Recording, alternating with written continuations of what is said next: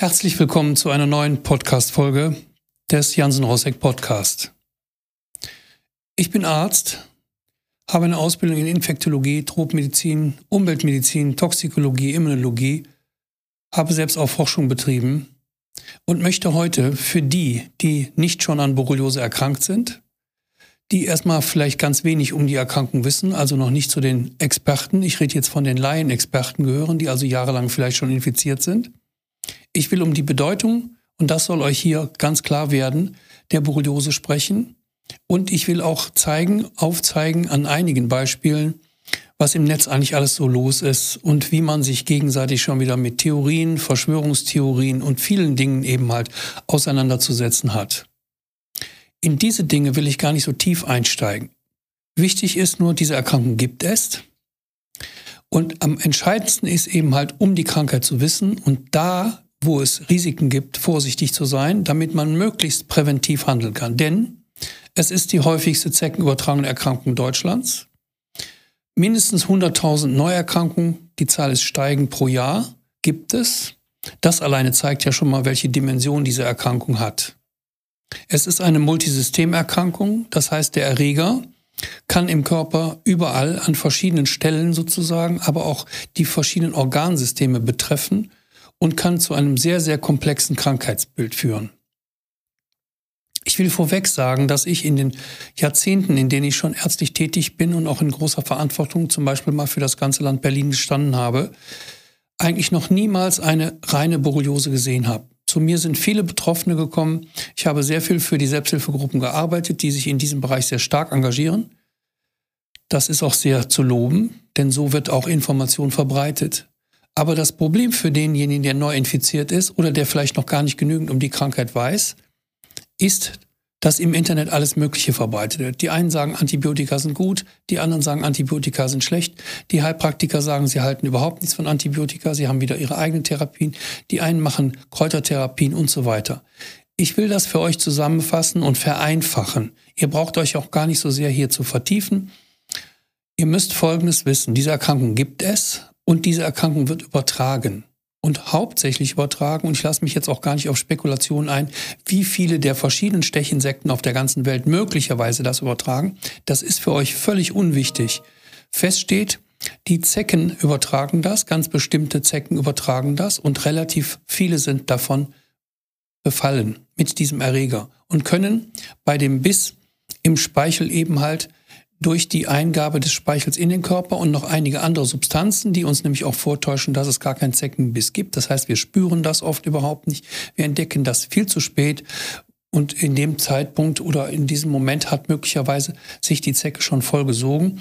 Und die äh, Berechnungen oder die Versuche oder die Überlegungen, die angestellt worden sind, wie lange es braucht, dass eben halt eine Übertragung von der Zecke auf den Menschen stattfindet, sind in meinen Augen auch hypothetisch. Grundsätzlich kann jeder, der einen Zeckenbiss hat, der eine Zecke bei sich entdeckt oder vielleicht sogar die Folgen, denn das kann unter Umständen rot werden, aber nicht in allen Fällen, das ist schon mal wichtig zu wissen.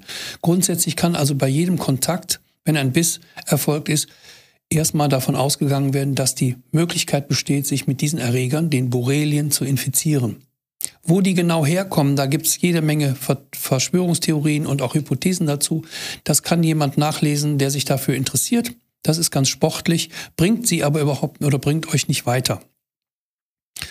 Wenn ich auf jeden Fall nicht weiß, ob mich eine Zecke gestochen hat oder nicht oder gebissen hat oder irgendein anderes Insekt, was möglicherweise auch andere Krankheitserreger übertragen kann, dann ist für mich nur wichtig zu wissen, fühle ich mich gesund oder nicht. Und das ist das Entscheidende. Wenn ich plötzlich müde bin und die Müdigkeit geht nicht mehr weg, vielleicht habe ich zu wenig geschlafen, dann hole ich das zwei, drei Nächte nach, aber die Müdigkeit bleibt. Oder Konzentrationsstörung.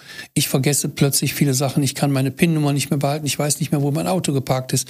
Ich habe den Einkaufszettel verlegt, weil ich sowieso ohne Einkaufszettel nicht einkaufen gehen kann. Und plötzlich kann ich den nicht mehr finden. Wenn solche Sachen auftreten, also wenn ihr euch nicht wohlfühlt, bis hin zur Depression, bis hin zu schweren Schmerzen in den Gliedmaßen, in den Gelenken, vielleicht sogar wandernde Schmerzen, dann können das alles Symptome sein, die einen Hinweis geben können auf zumindest die Borreliose. Gibt viele, viele andere Erkrankungen, die da, wir nennen das Differentialdiagnose, die als Differentialdiagnose also in Frage kommen. Das entscheidend Wichtige ist, niemand, der sich nicht gesund fühlt, niemand, der dauerhaft müde ist oder andere, wie eben geschilderte Symptome hat, kann davon ausgehen, dass er gesund ist.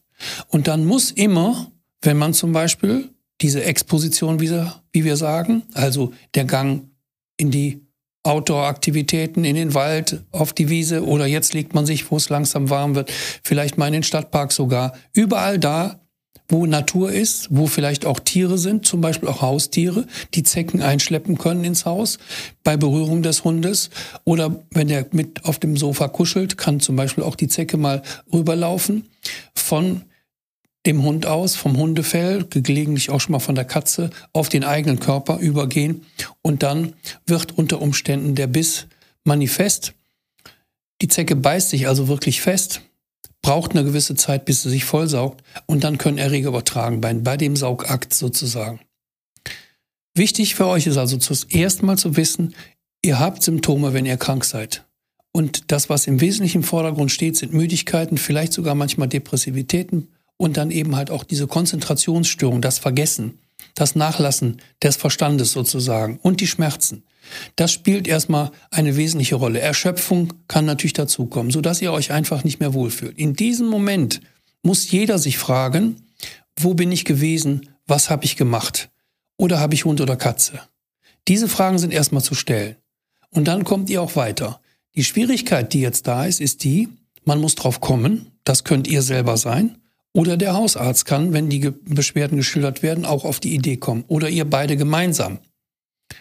Das Hauptproblem ist bei der Borreliose, dass die Leute nicht wissen, wo sie sich anstecken können und dass sie sich einem Risiko aussetzen, wenn sie querfeldein laufen, wandern oder vielleicht auch mit dem Mountainbike unterwegs sind oder eben halt Pilze suchen oder mit Tieren Kontakt haben. Grundsätzlich ist dann immer eine Übertragung gegeben. Das ist schon mal das erste Risiko, das muss man kennen und da muss man sich, und das ist das Wesentliche, vor schützen. Denn wenn man diese Erreger mal im Körper hat, wenn die sich mal ausbreiten können, und das hängt natürlich auch von der Abwehrkraft des Einzelnen ab, das läuft nämlich unter Umständen nicht immer in eine Borreliose, die chronische Beschwerden macht, sondern wenn man gute Abwehrkräfte hat, kann es sogar sein, dass man mit diesen Erregern fertig wird. Wir reden aber speziell für die, die eben halt es nicht geschafft haben, sich prophylaktisch zu schützen, was man unbedingt immer im Vordergrund sehen muss, richtige Kleidung tragen und in jedem Falle auch die äh, Beine verschließen unten von den Hosen oder Röcke zum Beispiel, dass man also adäquate Kleidung trägt, damit die Zecken, die ja im Gras überall sitzen und beim Abstreifen eben halt, beim Laufen durch das Gras zum Beispiel eben halt dann Kontakt mit uns haben und die riechen uns sehr gut und springen dann sofort rüber beziehungsweise krabbeln dann an der Kleidung dann direkt auf die Haut und können dann stechen. Das muss man wissen. Wenn wir jetzt Beschwerden haben, dann wird es nicht so einfach, es herauszubekommen. Warum? Wenn ihr dran denkt, Vielleicht, weil ihr das hier gesehen habt, was ich gesagt habe, wenn euer Hausarzt daran denkt oder wenn ihr euren Hausarzt aufmerksam macht und bittet, zum Beispiel bestimmte Untersuchungen zu machen, dann kommt die nächste Hürde. Welche Untersuchung soll ich machen? Welche Teste soll ich machen? Hier gibt es eine ganze Palette von Testen, auf die ich im Einzelnen hier nicht so tief eingehen will. Das könnte euch verwirren. Ich will aber nur sagen, man kann grundsätzlich immer, wenn das Immunsystem in Kontakt kommt mit Erregern, Antikörper nachweisen. Das ist Zunächst eine Methode, die bei vielen auch hilft, wo es erste Hinweise geben kann, dass diese Infektion vorliegt. Es kann aber genauso gut sein, dass noch keine Antikörper gebildet sind oder dass der Test nicht geeignet ist, die Antikörper nachzuweisen oder es vielleicht zu früh war, wenn ihr den Zeckenbiss gerade bekommen habt und habt vorher noch nie Kontakt mit diesen Erregern, den Borrelien gehabt, dann habt ihr noch gar keine Antikörper. Also muss eine bestimmte Zeit verstreichen, damit überhaupt Antikörper gebildet werden können. Das Tragische daran ist, dass viele Leute eben krank sind, diese Beschwerden haben, vielleicht sogar dieses Video hier gesehen haben und vermutet haben, dass sie eben halt eine Borreliose haben könnten. Und es kommt bei vielen Untersuchungen nichts heraus. Das zeigt eines deutlich, dass nicht jeder dieser Antikörpertests wirklich greift und erstmal muss man schon die richtigen Teste in dem richtigen Labor auswählen. Und das ist nicht einfach. Da muss man sich informieren. Dafür gibt's aber Quellen, da könnt ihr nachschlagen. Aber dran denken muss man, dass nicht jeder Test, und das ist eben, was oft geglaubt wird, da steht einfach Borreliose drauf, da wird getestet, nichts gefunden, dann ist auch nichts da. Das ist falsch. Die zweite Möglichkeit ist eben, wenn keine Antikörper aus verschiedenen relativ komplizierten Gründen nicht gebildet worden sind, findet man auch mit guten Testen nichts Antikörperteste. Dann muss man Zellen befragen. Wir haben ja sogenannte Memory-Zellen. Wenn ihr draußen auf, äh, auf die Straße guckt und da klaut jemand in einer gelben Jacke ein Fahrrad und ihr werdet hinterher in der Zeugenaussage bei der Polizei gefragt oder bei der Kripo, dann könnt ihr die Aussage machen, ja, das war der mit der gelben Jacke, wenn man euch fünf, sechs vermeintliche Täter vorstellt. So ist das im Grunde im Labor auch, wenn man zelluläre Teste macht. Und mit diesen zellulären Testen kann man an das Gedächtnis sozusagen der Zellen appellieren und kann fragen, kennst du diesen Erreger? Und dann kann im Test eben die Zelle sagen, ja, kenne ich, und dann wird dieser Test positiv. Solche Teste sind zuverlässig. Jetzt wird oft gestritten, was ist besser, Antikörper oder Zellteste und so weiter. Und welcher von den Zelltesten, zum Beispiel auch der Blot, es gibt dann einen, wo man ganz bestimmte Aufspaltung macht, wo man sozusagen verschiedene, wie so ein Spektrum mit verschiedenen Farben, ihr kennt das ja, wenn man Prisma hat, dann kann man das weiße Licht kann man eben aufteilen in verschiedene Farben und sowas ähnliches gibt es eben halt auch für die Borrelien, für die Antikörperantwort sozusagen, die im Körper generiert wird. Das ist ein hochspezifischer Test. Entscheidend wichtig ist nur, wenn ihr euch nicht wohlfühlt, dann habt ihr irgendwas. Müdigkeit sage ich immer als Hauptsymptom, Erschöpfung, die nicht weggehen will, ist immer immunmüde. Das heißt, hier ist ein Stachel im Immunsystem, zum Beispiel Borrelien, und die sorgen für eure Müdigkeit. Weil dieser Stachel permanent drin ist, so wie wenn man Stachel im Fuß hat, wenn der nicht rausgezogen ist, das wisst ihr genau, dann geht der Schmerz auch nicht weg. Also ist hier ein Erreger wohl im Spiel. Welcher? Muss man rausfinden. Es gibt ja mehrere Erreger, die auch über Zecken übertragen werden können, aber es können ja auch Moskitoserkrankungen übertragen, die durchaus auch mit ins Kalkül genommen werden müssen.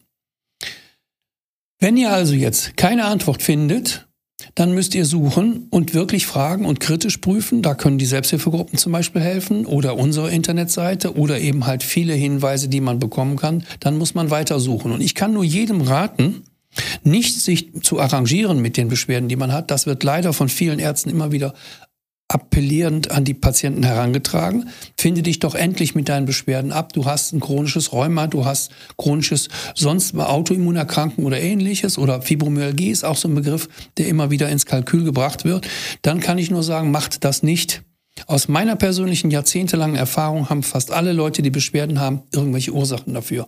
Und ich bin ein Vertreter, der sagt, grundsätzlich Ursachensuche, bis man was gefunden hat. Wer nicht auf den 8000er will, der kommt auch nicht hoch. Denkt immer an Reinhold Messner. Der wollte auf alle 8000er ohne Sauerstoff und hat es geschafft, nur weil er es wollte. Und genau mit derselben Motivation müsst ihr auch an eure Beschwerden, an euren 8000er rangehen. Und da muss man unter Umständen auch mal den Arzt wechseln, wenn er nicht mehr bereit ist, was zu tun. Und eins sage ich euch auch, das heutige Krankenkassensystem ist nicht ganz geeignet, weil es ja Geschäftsmodelle sind. Die wollen ja kleine Risiken versichern, nicht große Risiken, die teuer sind. Und deshalb muss man unter Umständen auch mal selber Geld anfassen. Denn wenn ich ins Restaurant gehe, sage ich immer zu diesen Patienten dann, dann müsst ihr ja auch da bezahlen und ihr könnt nicht eure AOK-Karte da beim Wirt abgeben und sagen, guck mal, rechne mal auf AOK ab. Das geht eben nicht.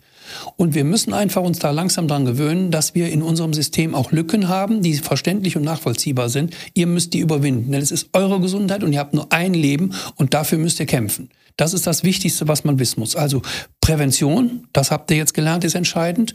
Dann niemals aufgeben und niemals sich bescheiden lassen, egal ob von Freund, Verwandter, Frau, Mann oder wie auch immer, oder Familie oder in der Schule oder im Beruf. Wenn die Leute sagen, hört doch endlich auf zu fragen, nein, ihr fragt weiter, solange bis ihr eine Antwort habt. Wenn wir also dann die Diagnose haben, wenn das richtige Testverfahren angewendet wurde, möglicherweise muss man mehrere Testverfahren anwenden, denn ihr habt Beschwerden. Ich sage nochmal, wer Beschwerden hat, hat einen Grund dafür und der muss gefunden werden. Und sehr, sehr häufig, und das sehe ich eben halt, sind es die Infektionskrankheiten. Und zwar gerade, gerade die, die von Zecken übertragen werden. Und wir haben, das sage ich auch hier an dieser Stelle, vor über 20 Jahren einen Verein gegründet zur Erforschung der Infektionskrankheiten bei Hund und Katze. Wir sehen, was sich da geändert hat. Der Hund ist für uns ein Reservoir, also ein Träger von Krankheitserregern, die Katze auch. Und wir wissen genau, was sich in den letzten 20 Jahren verändert hat durch den Import von Tieren aus Ländern, die weit, weit weg von Deutschland sind, zum Beispiel die Maghreb-Staaten, Nordafrika, Tunesien, Marokko, Südportugal, Südspanien, aber eben halt auch andere Länder. Dadurch hat sich die ganze Gemengelage hier in Deutschland mit den Erregern verschoben. Und deshalb sind in Zecken auch heute andere Erreger als vor 20, 30 Jahren. Auch die kann man sich durch einen Zeckenbiss holen. Das müsst ihr wissen. Und deshalb, nicht jeder Arzt weiß das, weder der Neurologe kennt sich manchmal mit der Infektologie gut aus, noch andere. Und das Problem ist eben halt, es gibt auch sehr, sehr viele Widersacher, die davon ausgehen, dass man so lange gar nicht an Bakterien erkranken kann. Das müsst ihr auch überwinden. Ganz, ganz wichtig. Ja, also ich sage euch mit Fug und Recht, ich habe solche Sachen auch hinter mir. Ich habe mich intensiv damit beschäftigt. Es gibt fast immer einen Grund. Sucht danach.